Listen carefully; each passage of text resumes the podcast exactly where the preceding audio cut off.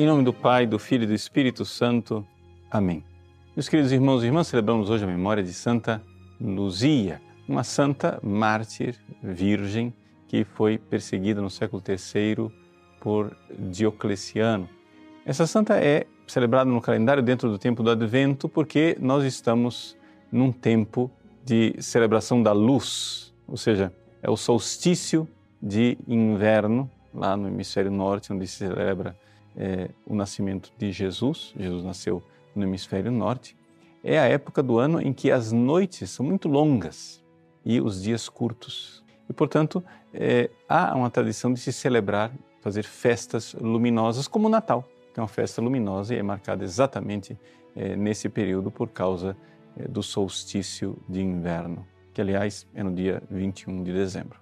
Bom, Santa Luzia tem a ver com a luz, porque o nome dela recorda esta realidade da luz. Lux, lucis, luzia.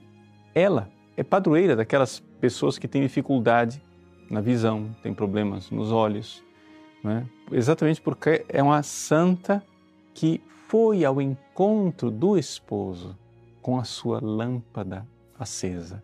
É uma dessas virgens prudentes com lâmpada acesa, com luz, a luz da fé, que foi o encontro do esposo Jesus. É isso que nos recorda o martirológio romano. Santa Luzia, santa da luz, é a virgem e mártir prudente que vai ao encontro do esposo Jesus. Então também nós, também nós no tempo do advento vamos ao encontro deste esposo que vem. É ele que vem e vem para nos salvar. Mas não vamos ter nós as nossas lâmpadas acesas? Não vamos nós acender a lâmpada da fé para ir ao encontro deste esposo? Pois bem, Santa Luzia foi um exemplo, desculpa a redundância, luminoso para todos nós. Ela, que viveu no século III, queria é, um milagre para sua mãe que estava doente. Então, ela foi em peregrinação né, a Catânia, que é uma cidade que fica perto de Siracusa, onde ela nasceu e onde foi martirizada, foi para visitar o túmulo de uma mártir, Santa Ágata. Aliás, Santa Luzia e Santa Ágata, as duas são nomeadas no cano romano, são, é, portanto, santas muito antigas na devoção cristã. E lá ela pediu né, pela cura da sua mãe. Alcançada a cura da mãe, ela volta para casa com a certeza de que ela irá morrer mártir como Santa Ágata, porque isso lhe foi revelado.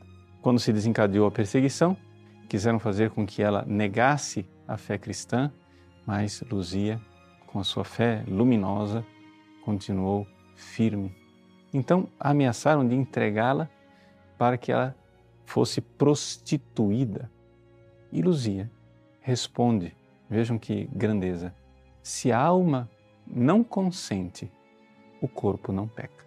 Ou seja, Santa Luzia, vendo que ela poderia ser jogada num prostíbulo para perder a sua pureza e a sua virgindade, atesta aquilo que é a fé cristã que todos nós temos, que a virgindade é uma realidade do coração, que, claro, devemos preservar o corpo, mas se a alma não consente, o corpo não peca.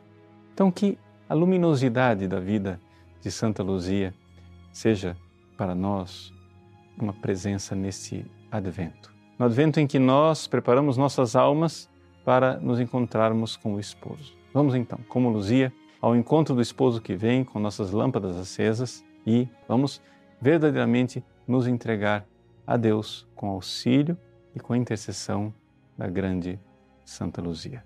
Deus abençoe você. Em nome do Pai, e do Filho e do Espírito Santo. Amém.